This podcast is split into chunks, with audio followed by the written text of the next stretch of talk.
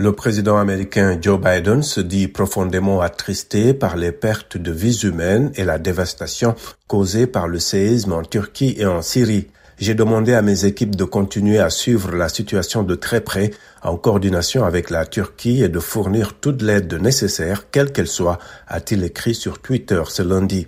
De son côté, le premier ministre israélien Benjamin Netanyahu annonce avoir approuvé l'envoi d'aide à la Syrie après une demande de Damas reçue via des canaux diplomatiques, les deux pays n'ayant pas de relations officielles. Israël a également proposé son aide à la Turquie.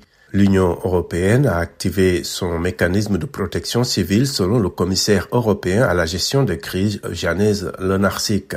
Le président Vladimir Poutine de la Russie a assuré que son pays était prêt à apporter l'aide nécessaire à la Turquie. L'agence chinoise officielle d'aide à l'étranger a déclaré qu'elle était en communication avec les autorités turques et syriennes et qu'elle était prête à fournir une aide humanitaire d'urgence.